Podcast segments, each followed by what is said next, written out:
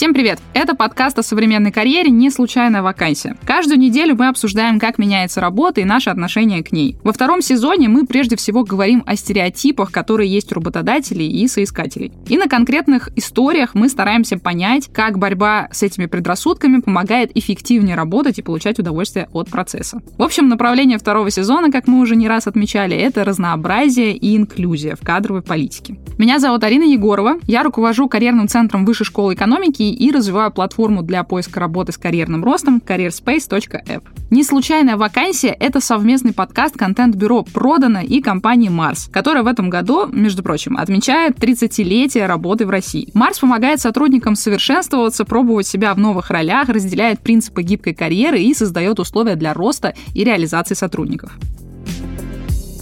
Не хочу работать в России, буду искать работу на Западе. Это довольно популярная точка зрения. Многие из нас когда-нибудь, возможно и не раз, об этом задумывались. Но как реализовать это желание? Сегодня мы поговорим, как найти работу за границей и поймем, нужно ли для этого переезжать в другую страну, выходить из зоны комфорта, а может быть, все это можно делать, работая удаленно, но тоже в зарубежной компании. Узнаем мнение экспертов и познакомимся с людьми, которые перебрались за границу и нашли там работу.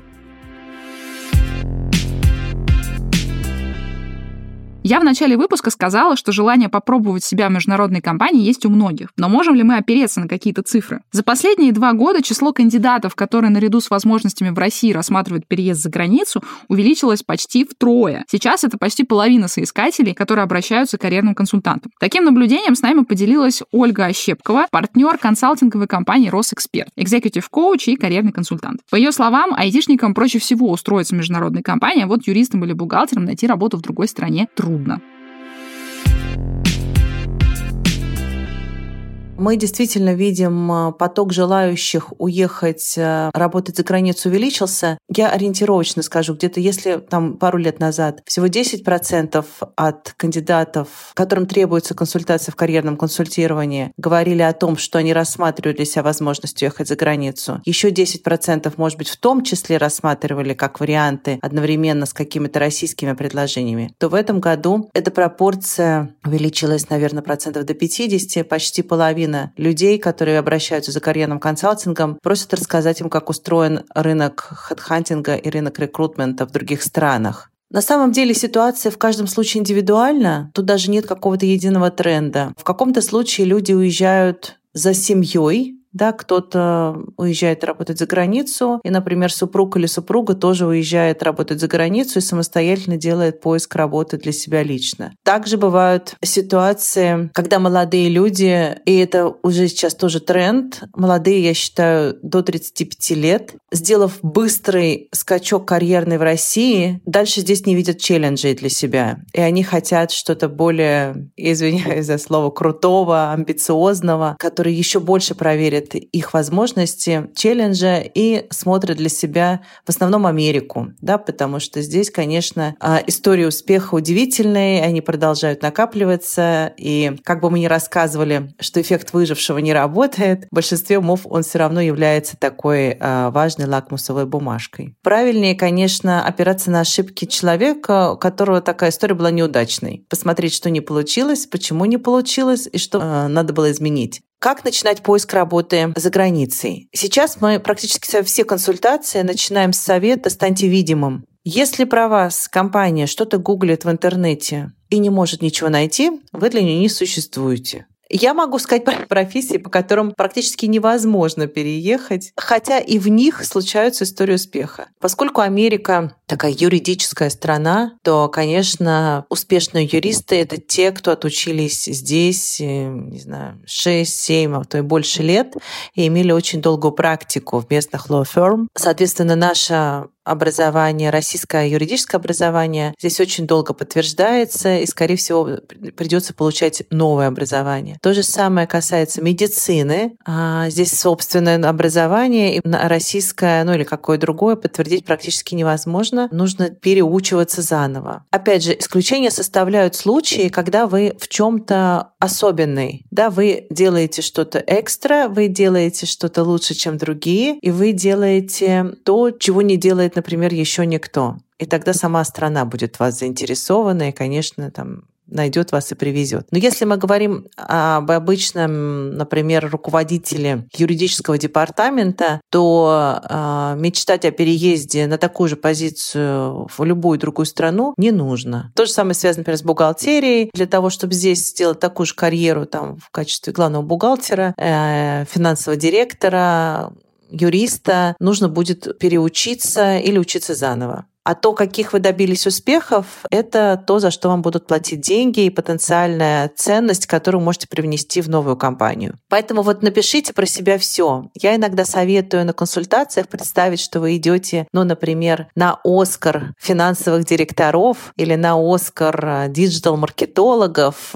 и вот вас таких тут много, и напишите, почему именно вам должны дать этот Оскар как лучшему диджитал-маркетологу страны или мира даже, если мировом масштабе что-то меняли. И когда вы такое письмо, эссе про себя напишете, оно станет для вас базой для формирования всех э, публичных страниц про вас. А будьте готовы, что интервью в Соединенных Штатах, особенно в IT-компаниях, может строиться совершенно по-разному и иметь несколько совершенно иногда, на первый взгляд, не связанных ступеней. Я знаю истории, когда кандидатам достаточно даже на высокую позицию предлагают поиграть в настольные игры, например. И это очень интересно.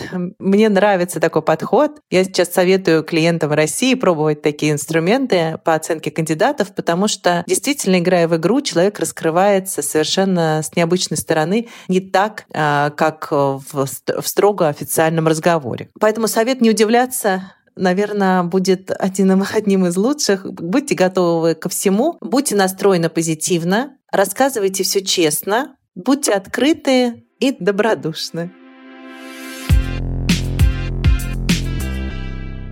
Чему быть готовым, если вы все-таки решились искать работу в зарубежных компаниях? И почему далеко не все, кто уехал, потом остается за границей? Об этом мы сейчас поговорим с нашим гостем. Со мной на связи из Лондона Олег Громов, фронтенд-разработчик в Фейсбуке, создатель калькулятора стоимости жизни в разных городах и автор телеграм-канала «Приключения Громова» про программирование, предпринимательство и жизнь. Кстати, канал классный, подписывайтесь. Олег, привет. Привет, привет, Арина, спасибо, что пригласили. Первый вопрос достаточно простой. Как случился твой собственный, собственная релокация, если это релокация? И почему ты вообще решил посмотреть на западный рынок? Я переехал в Москву в 2012 году и с 2014 работал в Яндексе. И именно в Яндексе где-то через несколько лет работы мне стала очевидна тенденция, ну или может не тенденция, а то, что люди просто уезжают, да, что время от времени во внутренней сети появляется такое сообщение, типа «Всем привет, я работал 7 лет, все классно, я поехал в Google». Или там «Я поехал в Facebook» или еще куда-то. И надо понимать, в тот момент я никогда не был за границей, даже ни в какой Турции, нигде. И для меня это просто было что-то из разряда невозможного. То есть я видел за границу границу в кино, там небоскребы в Нью-Йорке, там, да, какие-то парки в Лондоне или что-то такое. Но тогда, наверное, у меня появилась мысль, что куда-то можно поехать и что моя профессия, вот профессия программиста, да, она как бы к этому расположена. И надо сказать, что это тоже такой сюрприз, потому что когда я начинал заниматься программированием, там не было таких огромных зарплат, там не было никакого вот этого вот, как сказать, это не хайп, наверное, да, когда, ну, такой... Перегретый рынок. Да, перегретого рынка, моды на эту профессию, ничего, это просто был такой удел каких-то ботаников в толстых свитерах, да, вот, вот я занимался таким. А потом, спустя много лет, получается, индустрия трансформировалась, мир поменялся, и программисты оказались в такой ситуации, когда их хотят везде в мире и даже помогают переезжать и так далее. И немножко отматывая вперед, я переезжал за границу два раза, я однажды переезжал в Швецию, я в Швеции Швеции прожил не очень долго, там по семейным обстоятельствам. Ну, то есть я просто нашел работу, прошел собеседование, и меня перевезли. То же самое случилось с переездом в Лондон. Я точно так же нашел работу, правда, на этот раз в нескольких компаниях. Это было вот э, в конце 2019 года. И меня перевез Facebook абсолютно обо всем заботится в этом смысле компания. То есть айтишникам тут очень везет, наверное, не, не как всем. Ты, наверное, общался с разными ребятами, которые тоже пытались релацироваться. Кому проще всего переехать? Ну, то есть, вот, может быть, даже у айтишников есть какая-то градация. Разработчики, продуктовые аналитики, там, не знаю, дизайнеры, или вообще разницы никакой. То есть, э, если ты хороший спец, то в IT, то ты запросто переедешь. Я думаю, это все определяется реалиями рынка в какой-то конкретный момент. Я не аналитик, да, или не продукт продукт-менеджер или не кто-то, я не очень знаю, какая там динамика, да, то есть как, насколько эти специалисты в дефиците и так далее, но у программистов и всех сопричастных, у всяких дата-сайентистов, вот э, ребят, которые занимаются настройкой серверов, там DevOps ы всякие и так далее, у них плюс-минус, мне кажется, картина однородная, то есть людей нужно больше, чем есть, и в частности в некоторых странах, да, там, например, в Великобритании или в каких-то странах Европы или даже в США, хотя США это прям вообще исключение, и все по-другому там немного. И их перевозят достаточно охотно. Что касается дизайнеров, продукт-менеджеров, проект-менеджеров, аналитиков и других ребят, я допускаю, что похоже, но, конечно, я точно не знаю. Я вот э, слышала не один раз, что есть прям какой-то хантинг на там, русских специалистов э, с техническим бэкграундом. И, насколько я понимаю, это вызвано каким-то пониманием на зарубежных рынках, что у нас готовят хороших спецов. Это правда или это миф, и, или, или вообще дело просто в том, что русские стоят дешевле намного, вот их э, и хантят?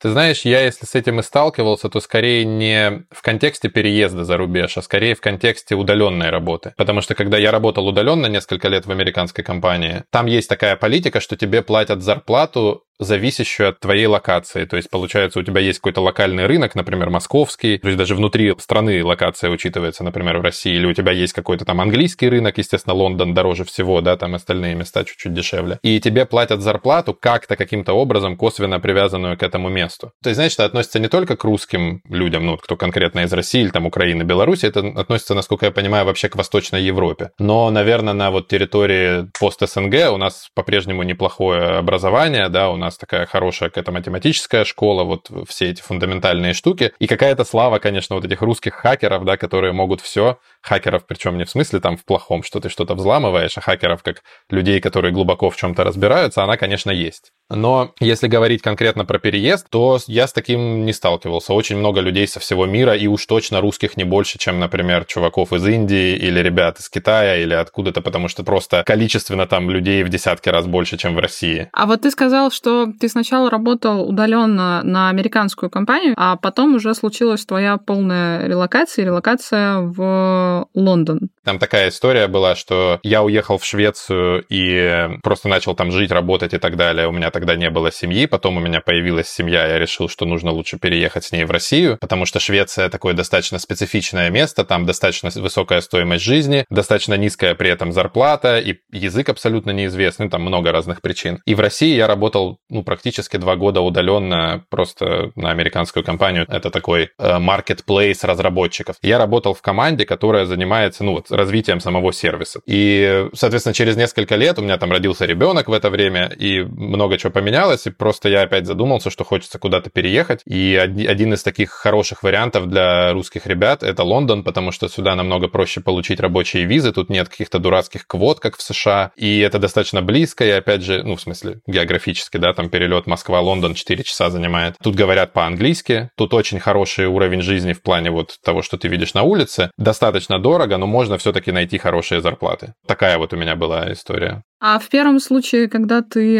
искал работу удаленно, да, на американскую компанию, расскажи, это у тебя был первый опыт, когда ты пытался найти работу именно на американском рынке, работая в России удаленно. Да, это был мой первый опыт. Я, я понимал, что такое быть вне офиса, потому что у меня был опыт фриланса там несколько лет в начале карьеры, но это был фриланс для русских заказчиков, то есть там ничего такого особенного не было, но я понимал, что от тебя требуется какая-то независимость, что нужно самому уметь спланировать свой день, а, что, грубо говоря, там нужно рабочее место оборудовать, потому что работать лежа на диване — это плохая идея. А, но да, у меня не было такого опыта, я искал удаленную работу. Ну, как бы у меня были рекомендации, то есть там какие-то бывшие коллеги мне подсказывали какие-то компании или подсказывали меня в эти компании. Но, по сути, для меня это был такой первый заход, и я собеседовался в очень большое количество компаний, там порядка, наверное, 40 штук в общей сложности. Ну, это такие, это то, что я заявки отправлял. Поговорил я, соответственно, там с какой-то долей этих компаний, там, знаю, с десятью. От нескольких я получил предложение о работе и выбрал в итоге вот одну. Я, конечно, много тоже работала в HR, назовем это так, и я понимаю ценность рекомендаций, но в России это все равно не, не возведено в какой-то абсолютно столько, насколько это возведено там. Расскажи, если у тебя э, нет рекомендаций, ну, то есть тебя реально некому порекомендовать, ты в холодную ищешь, что делать? Да, давай начнем с того, почему они вообще нужны. Это, конечно, не, не, не факт, потому что тут сложно утверждать. Все компании разные, страны разные, компаний очень много. Но из того, что я знаю, рекомендации однозначно нужны там, где есть большой входящий поток кандидатов. В Фейсбуке работает, там, не знаю, 50 тысяч человек, подается в месяц ну, точно несколько десятков тысяч на все вакансии, да. Просто даже если там целая, не знаю, команда из 100 человек сидит, отсматривает это все, у тебя, как у кандидата, очень низкие шансы даже быть увиденным. То есть, даже до твоего резюме дойдут, не говоря уж о том, что на него обратят внимание. Соответственно, это первая реалия, это, наверное, то, что вообще, ну, требует рекомендации. А второе, ну, то, что если тебя кто-то рекомендует, это как своего рода репутация, да, и в компаниях поменьше, например, точно такая же история может сработать, тебя порекомендовал, причем не обязательно какой-то высокопоставленный чувак, ну, а какой-то просто разработчик или кто-то еще. И это очень, ну, может, не очень сильный, но достаточно важный сигнал в найме, что если тебя знают другие люди и готовы за тебя поручиться, то это что-то да значит, наверное, что, наверное, ты уж точно не какой-то скам, да, там не, э, не кидаешь людей, не делаешь что-то вот прям совсем недопустимого. Наверное, есть другие факторы, почему нужны рекомендации, но это, на мой взгляд, самый важный. А вторая история, что делать, если у тебя их нет, но ну, это зависит от того, на каком уровне ты сейчас находишься как специалист. Если ты абсолютно начинающий, ищешь первую работу и так далее, это совсем такая другая история. То есть обычно в огромных корпорациях вроде Facebook или Google есть стажировки для бывших студентов, и обычно туда так попадают через стажировки. Но если у тебя есть какой-то опыт, я так подозреваю, многие будут слушать, или там, если до кого-то дойдет эта запись, из людей, у которых есть опыт, которые уже работали где-то и так далее, они, как правило, могут поискать просто на каком-то LinkedIn или где-то еще. LinkedIn — это очень полезный инструмент, если ищешь работу за рубежом. Просто поискать людей, которых они либо знают, например, они работали вместе или встречались на конференции или где-то, либо даже поискать, допустим, русскоговорящих людей там с русскими именами и фамилиями, которые работают в интересной компании, написать им, там поздороваться, как-то просто поговорить без особых ожиданий. И в конце концов попросить рекомендацию. Очень многие это делают, потому что, во-первых, ну а почему нет, если ты нормальный человек, почему тебя не, не порекомендовать? Вы можете уже познакомиться, да, и быть как бы, по сути, ну не друзьями, конечно, но знакомыми как минимум. А во-вторых, за это платят. За успешные рекомендации сотрудникам компании дают бонусы. Поэтому в целом люди в этом заинтересованы. То есть это не безвыходная ситуация совсем.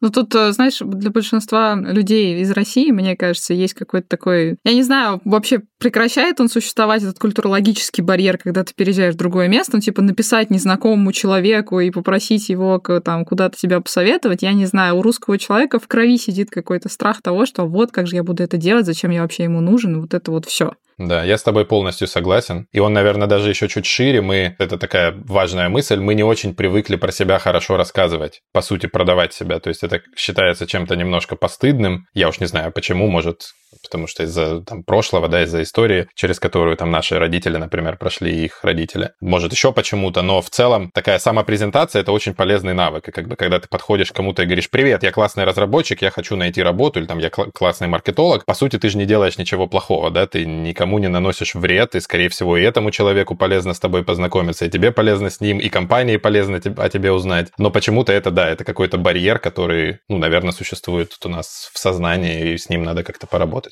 Какие основные сложности еще возникают у русскоговорящих ребят, э, релацирующихся в другие страны, в западные в частности? Честно говоря, я сказал бы, пункт номер ноль — это английский язык. Ну, или язык страны, в которую ты собираешься переехать. Наверное, все таки английский, потому что в большинстве компаний международных, даже, например, в Испании или Германии используют английский, и наверняка собеседования будут на английском и так далее. Но вот язык — это прям первое. Хотя мне казалось, что, знаешь, например, разработчики, ну, с учетом того, что они работают там с кучей разных, не знаю, библиотек, в принципе, язык программирования, да, на каком-то международном английском языке. Мне казалось, что, наоборот, у них должно быть все окей. Но судя по тому, что ты говоришь, нет. То есть у разработчиков, э, у айтишников в целом тоже бывают проблемы. Смотри, ты отчасти права, потому что действительно бывают разные компании, бывают разные разработчики, разные виды работы, которые ты делаешь. Ты действительно можешь сидеть там по уши в коде, такие есть люди, и они нужны в определенных местах. Это действительно так, и, наверное, вот на повседневном уровне действительно какое-то там выдающееся знание английского языка, оно не сильно-то и требуется. А, тем не менее,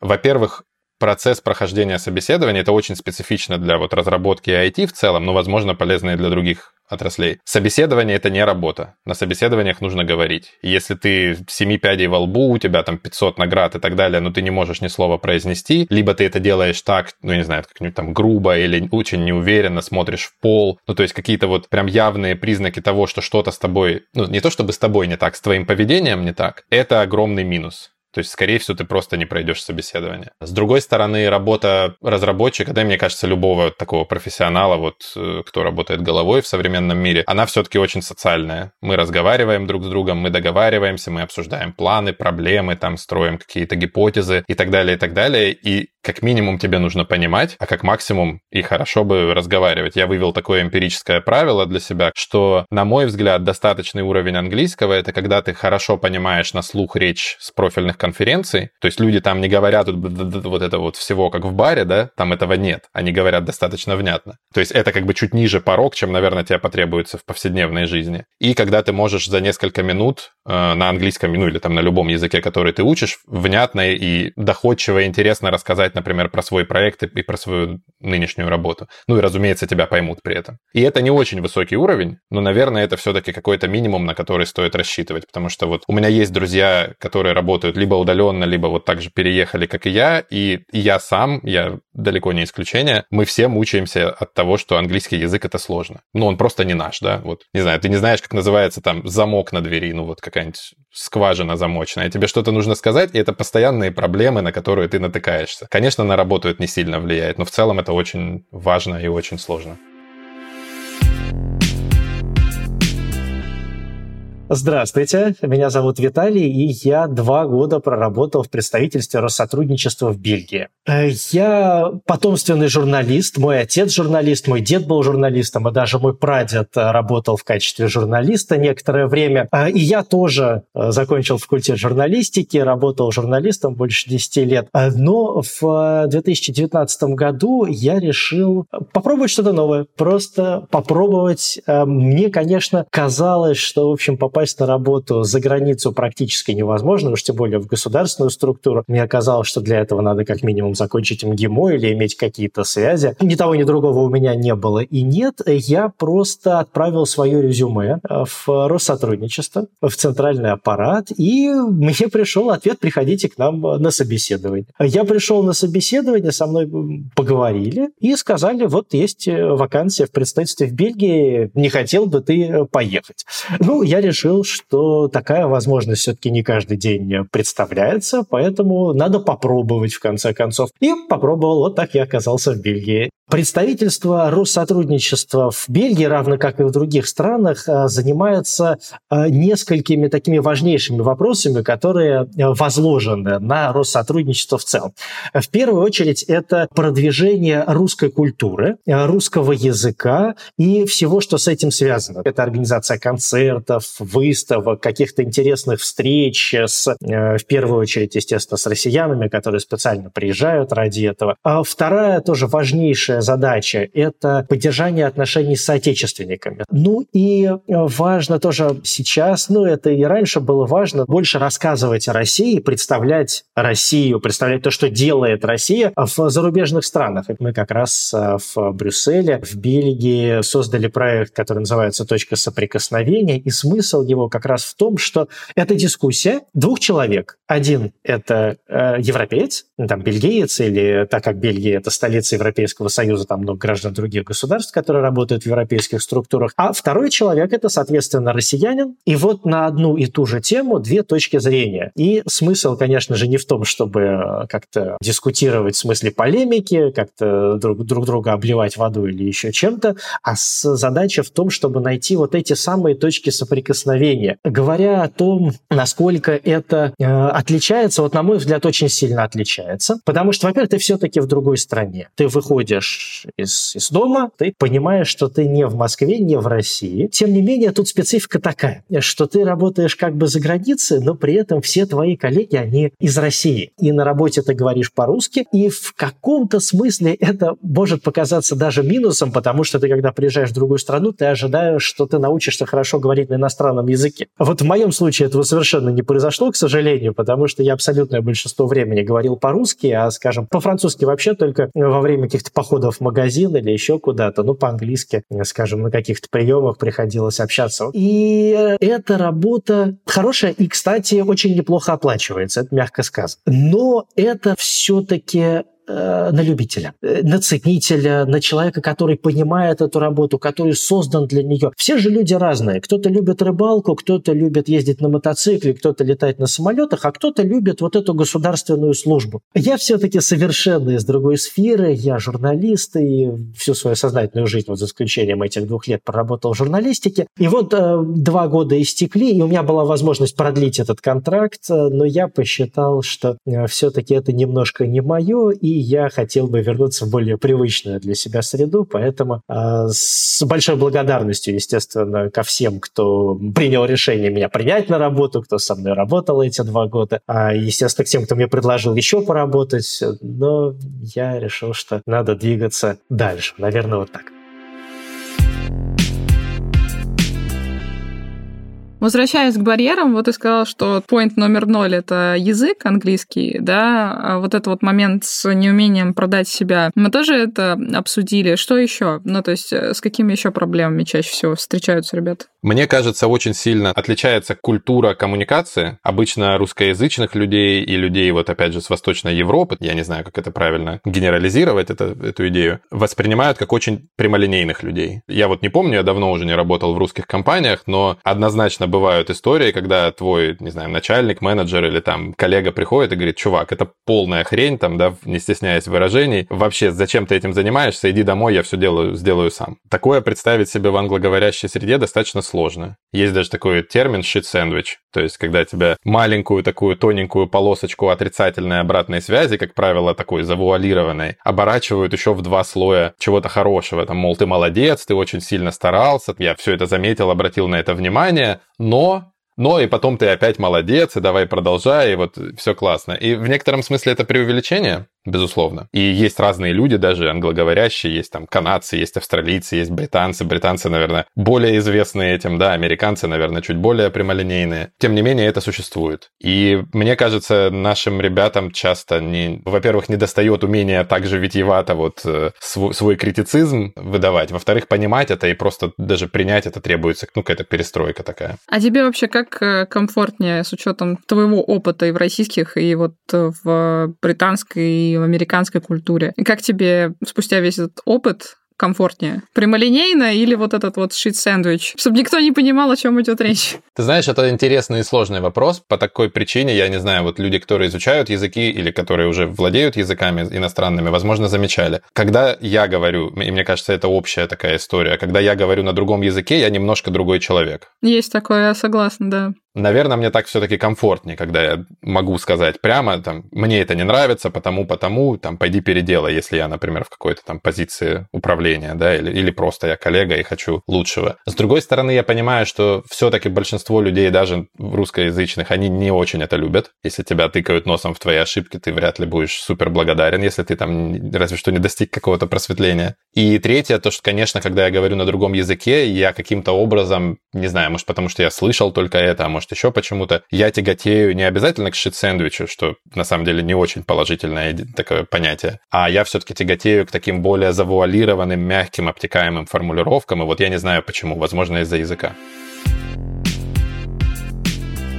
Меня зовут Маргарита, и я работала в Париже в сфере туризма несколько лет. Я была представителем туристической компании, русской туристической компании во Франции, которая принимала русских туристов. Также я работала главным администратором в отеле, работала гидом также. Попала я туда по программе двойного диплома. И я поехала туда, чтобы получать другое образование, образование в сфере как раз-таки туризма. Первое мое образование преподавательское, скажем так поскольку я получала диплом э, в магистратуре, у нас было обязательное прохождение э, стажировки. Где-то через полгода, может быть, чуть больше, я как раз устроилась, поскольку я уже была дипломированным специалистом и с опытом работы благодаря этой стажировке, я устроилась главным администратором в отель, частный отель, отель частника. Их очень много, в Париже в особенности. Для меня вообще восприятие работы за границей, жизни за границей, для меня это вот как э, большое приключение на самом деле. Я это вижу так.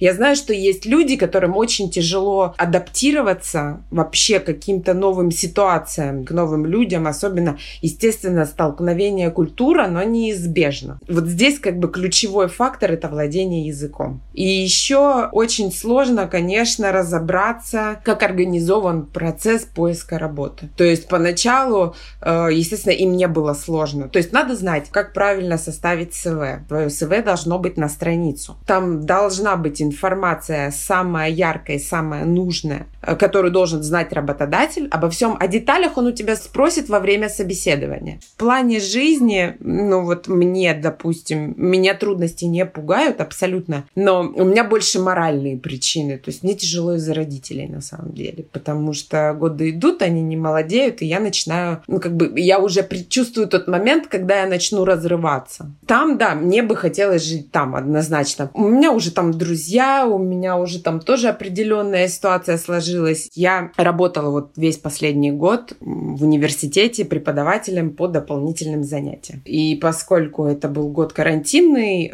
я одну часть работала в присутствии, то есть я была, работала напрямую со студентами, и э, вторую часть года я работала на дистанции. Ну, мне это сыграло на руку, потому что я вообще смогла уехать э, в Россию, да, и вести дистанционные занятия. По поводу вернуться во Францию, э, я ничего конкретного сказать не могу. Да, мне бы хотелось, особенно мне бы хотелось вернуться во Францию, где нет изоляции, где нет коронавируса, все здоровы, счастливы. Это мечта. В российской культуре, ну вот опять же, только исключительно с тем, с чем я смогу сравнить, есть такая история про то, что вот э, особенно в стартапах, да, люди прям живут работой. Мы вот сами с мужем стартаперы, мы реально, я забыла, когда у нас были выходные, и приходится как-то это разделять между собой и вообще и своими сотрудниками, которые не особо иногда хотят работать столько, сколько работаем мы. Но вопрос вот в чем. Я когда разговаривала с ребятами, которые, например, релацировались куда-нибудь в Амстердам, да, или в Лондон, они рассказывали там про истории, что вот есть достаточно четкий work-life balance. То есть, типа, вот я работаю, а вот я отдыхаю, и все. И, ну, как бы вот там в Амстердаме, например, чувак вот дизайнером работает, там в 5 часов э, выходит из офиса, если он не выходит из офиса, это не знаешь, как у русских, типа, вот я до 12 часов сижу, я такой классный, я там здорово. Ну, типа, нет, на меня как, типа, на дебила посмотрят, типа, что-то не идешь отдыхаешь. Как э, с твоей точки зрения вообще с твоего опыта происходит работа за рубежом с точки зрения work-life balance?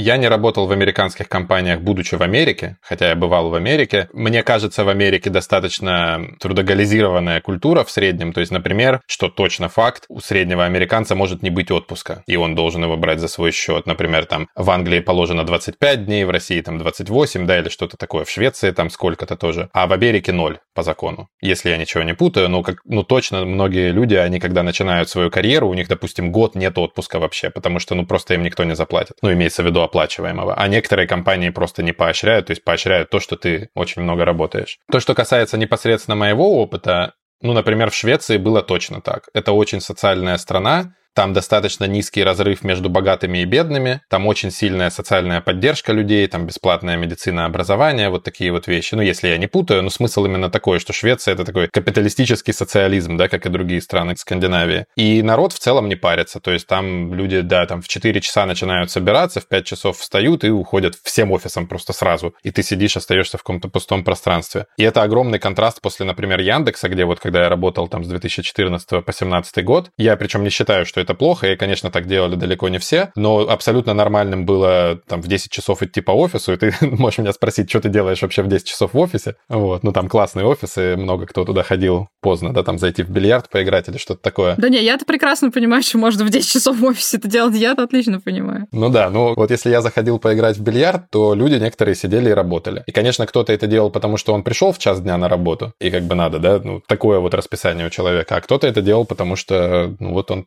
так любит, или, не знаю, в таких он обстоятельствах находится, или еще что-то такое. В Англии, наверное, немножко по-другому, но, опять же, я в Англии работал пока только в Фейсбуке, и Facebook это такая, ну, вещь в себе, да. Facebook вообще в интернете известен тем, что work-life balance там не очень, но моя команда, например, не такая. У меня все достаточно хорошо, то есть все-таки это достаточно специфично стадии, на которой находится компания, вот конкретно твоему месту, да, твоей роли, потому что если ты какой-то там директор, который отвечает за все, ну, наверное, у тебя не будет такого, что ты можешь выключить телефон на полгода и там уйти в этот sabbatical или там куда-то, и никто о тебе не вспомнит. Разница, конечно, есть. Ну, вот в Европе, по крайней мере, все-таки люди, наверное, больше живут, чем работают. Слушай, а ты вот говорил про то, что твой переезд в Лондон, по факту, если я правильно помню, в начале беседы организовала полностью компания. Но, наверное, все равно есть какие-то вещи, да, которым надо заранее быть готовым готовым, я не знаю, с материальной точки зрения, там, с моральной точки зрения. Вот ты бы выделил какие-то там, не знаю, может быть, пару вещей, к которым точно надо заранее подготовиться перед релокацией? Хороший вопрос. Я думаю, это точно можно разделить на несколько частей важных. Первое по поводу вот механики переезда визы, документы, когда ехать, да, там, как вот это все организовать, как найти тут школу ребенку или квартиру себе. Это все очень стрессовые истории для большинства людей, особенно тех, кто переезжает, например, первый раз за границу, да, вообще непонятно куда. При этом все, что нужно, есть либо в интернете, либо в головах там коллег, либо в головах друзей, которые уже это сделали, либо что-то. То есть, в принципе, с этим, ну, наверное, справиться можно. Плюс ну, опять же, большинству людей из IT-сферы, наверное, в этом смысле сильно проще, чем другим, потому что их перевозят. Это означает, что существует какая-то компания или там команда или человек, который помогает с иммиграцией, то есть с оформлением документов. Это не очень сложный процесс, если у тебя есть рабочая виза, точнее, если у тебя есть работодатель, готовый тебя взять на работу. Но, тем не менее, конечно, там нужно заполнять бумажки, там в какой-то последовательности все делать, там читать эти тексты на чужом языке, где объяснено, что ты должен сделать и так далее. Есть люди, которые помогают перевести вот все твое физическое имущество, тебя, там, твою семью, собак и, и так далее, а, в другую страну, и тут тоже помогают. То есть с этим всем можно справиться, хотя, безусловно, там много проблем и непоняток, и медицина работает по-другому, и где взять номер телефона, и а как мне заплатить там в метро, и ну вот все вот это, да, что можно представить. Вторая часть, более важная, на мой взгляд, это то, о чем ты говоришь, к чему нужно готовиться, да, вот. У меня даже вот при переезде в Англию у меня было такое ощущение, ну, что я хочу переехать, я понимаю, на что я иду. После вот этого практически полугода в Швеции, еще до этого я полгода жил в Штатах как студент, а, я понимал, что это не медовый, ну, не то, что не медовый месяц, как это называется, что это, в общем, не, не такая супер веселая, развлекательная поездка, что это сложная история. Но даже несмотря на это, это все равно эмоционально выматывает, ты уезжаешь от друзей, ты уезжаешь от родных, ты уезжаешь из понятной среды, где ты там заходишь в любимое кафе, покупаешь кофе, тебя все понимают, улыбаются и так далее. И, насколько я знаю, это тоже в интернете легко ищется. Вот все иммигранты проходят несколько стадий в течение нескольких лет, э, где сначала тебе все ужасно нравится, что-то вроде, знаешь, как стадии принятия там потери или там что-то такое. Сначала тебе все супер нравится, потом ты такой, нет, все плохо, потом у тебя какой-то кризис, ты думаешь уехать назад, потом ты начинаешь видеть какие-то положительные черты, потом ты опять уходишь вот на плата, что все понятно, тут есть и хорошее, и плохое, и как-то вот постепенно эти колебания с годами выравниваются. Мне кажется, к этому надо обязательно быть готовым. Не будет супер гладко, даже если у вас там все хорошо, деньги есть, и работа есть, и все хорошо, все равно будет сложно, но это пройдет. А у тебя, кстати, есть какие-то знакомые истории, когда люди на волне вот этой вот стадии, там, не знаю, непринятия или депрессии, возвращались обратно и больше переехать не пытались? Ну, то есть поняли, что это ну, не моя история, вернулись. Некоторые ребята переезжают, и знаешь, как ни странно, часто причина это не только то, что они скучают по понятному, и тут нельзя человека обвинить ни одного, потому что действительно, если ты вырос там 20 лет хотя бы прожил в каком-то месте, оно в твоем уже вот не в генетике, конечно, ну вот оно прошито в тебя, да, в твою историю, историю вообще и в твое понимание мира, и в способы взаимодействия с ним. От этого сложно отказаться. То есть даже если я не люблю Москву, когда я попадаю в Москву, я, я в ней как рыба в воде. Я понимаю, что происходит. Ну, наверное, до поры до времени, пока я там 20 лет не прожил где-то еще. Мне кажется, это подлинная причина, но часто люди упоминают то, что, например, в Москве проще заработать. Потому что в России все-таки в целом достаточно низкая стоимость жизни, при этом есть неплохие услуги, например, всякие там, начиная от детских садов и кружков, которых просто миллионы, они относительно доступны, заканчивая всякими парикмахерскими,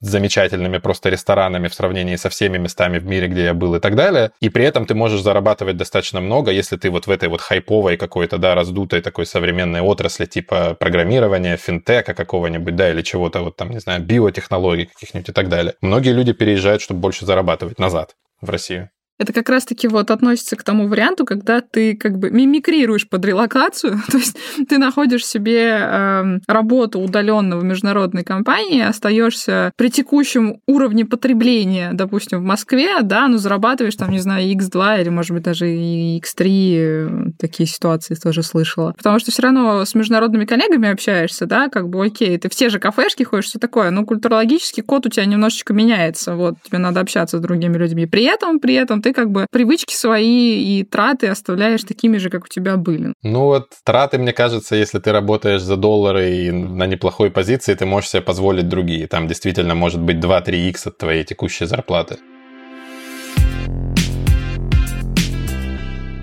Добрый день, меня зовут Леонид Судаков. Я глобальный президент компании Kinship, которая является частью э, корпорации Mars с офисами в э, Нью-Йорке, Портленд, э, Сан-Франциско, в Москве, Шанхае и в э, Лондоне. Я родился, закончил школу в городе Екатеринбурге, приехал в Москву получать высшее образование. В э, конце 90-х годов начал работать э, на компанию PepsiCo в Москве. И в результате после пару лет меня перевели в штаб-квартиру глобальную в Нью-Йорке. И после этого уже началась моя международная карьера. Я жил в э, Китае, в Испании, а в Германии, в Бельгии, во Франции. И последние три года вернулся в Нью-Йорк и работаю сейчас а, в Нью-Йорке. Мне кажется, что сегодня гораздо легче молодежи думать о международных карьерах. Когда я начинал, все-таки советское время было достаточно для нас близко еще, и все казалось настолько новым, настолько по-другому, чем тот мир, который сегодняшняя молодежь, миллениалы, они его видят гораздо более простым, а, мне кажется. Мои родители не могли никогда за границу выехать. Папа работал на космической программе, мама преподавала в университете, и возможности выехать за границу практически не было. Я скажу, абсолютно необходимо учить языки.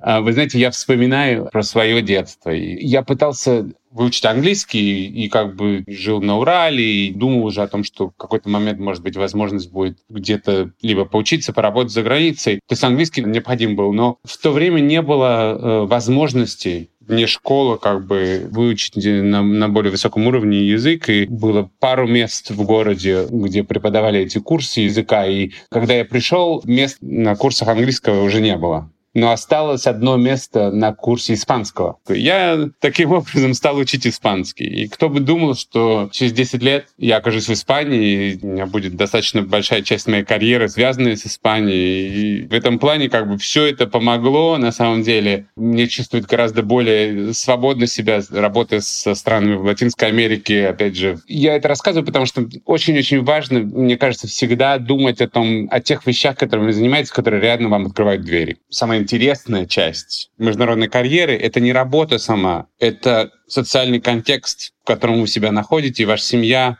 э, находится, если вы живете в другой стране. И это как раз то, что самое интересное, потому что жить в немецком обществе — это абсолютно не то же самое, что жить в американском обществе или в китайском обществе. И для вас, для вашей семьи, для ваших детей вот этот опыт — это самое, самое интересное. Потому что, конечно, сегодня процессы гораздо более гибкие, с удаленкой и так далее. Вы можете работать практически где хотите. Но, мне кажется, все-таки самая большая часть этого опыта — это все-таки культурная. Да? То есть вы, когда поймете, насколько по-другому люди живут и думают, вы потом по-другому будете смотреть на нашу жизнь в России тоже. Марс все-таки глобальная компания и, и компания, которая имеет несколько огромных отделений международных, да, то есть если мы говорим про все, что связано с уходом за, за питомцами, либо шоколадом, либо нашим бизнесом э, Uncle Ben's и все, что связано с э, едой, э,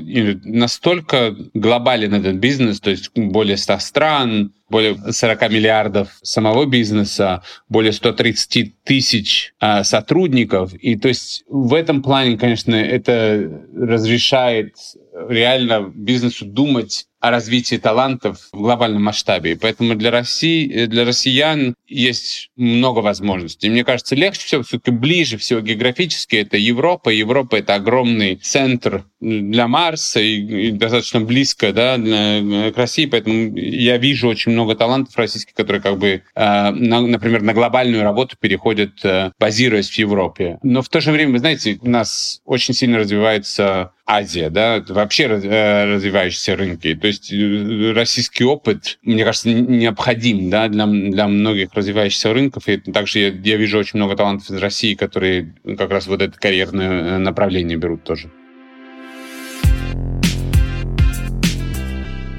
Слушай, ну и напоследок, может быть, э, какой-то, знаешь, э, один совет коротенький от бывалого человека, который и работал на удаленке в международных компаниях, и в итоге переехал. Вот какой один совет человеку, который всерьез думает о релокации? Допустим, о релокации в Лондон. Я тут немножко издалека начну. Когда я был, ну, скажем, ребенком, да, или там юношей, подростком, я представить себе не мог, что вот так вот все повернется. Как я говорил вначале, я смотрел какие-то фильмы, там были небоскребы, небоскребы и желтые такси в Нью-Йорке или там Биг Бен в Лондоне. Я даже не бывал в Москве там до, до достаточно взрослого возраста. И для меня это все была какая-то картинка. Она была достаточно привлекательной, потому что, ну, в частности, американская культура, она очень сильно попала, да, в нашу. Мы смотрим американские фильмы, сериалы, там слушаем музыку зарубежную и так далее. Но я никогда не думал, что это что-то доступное мне. Мне даже и не то, что я об этом не думал, я даже представить себе это не мог. Это была просто как другая какая-то вселенная. Как бы я в нее там заглядываю через глазок, она прикольная, но я вообще к ней не принадлежу. И очень долго я с таким вот ощущением жил. Оно даже сейчас иногда остается, потому что я, например, выхожу на улицу и вижу, что, ну, все другое. Я, конечно, к этому привык уже там за несколько лет, но, ну, не за несколько лет, здесь мы чуть больше года живем, а вообще в целом, да, за время нахождения за рубежом. Но иногда оно воспринимается как что-то чужеродное, как бы не мое, есть какая-то даже внутри. Это, наверное, слишком глубоко, да, может быть, у других людей другие ощущения, но я не совсем человек отсюда. И мне кажется, в среднем до тех пор, пока ты там 10 раз не съездишь в другие страны, пока ты не увидишь, что к тебе дружелюбно относятся, что никто на самом деле не считает русских какими-то там странными, или вот куча, знаешь, мифов бывает в интернете, что «О, нас там не любят в Англии, потому что мы там не какие-то, или какие-то другие, или там еще что-то».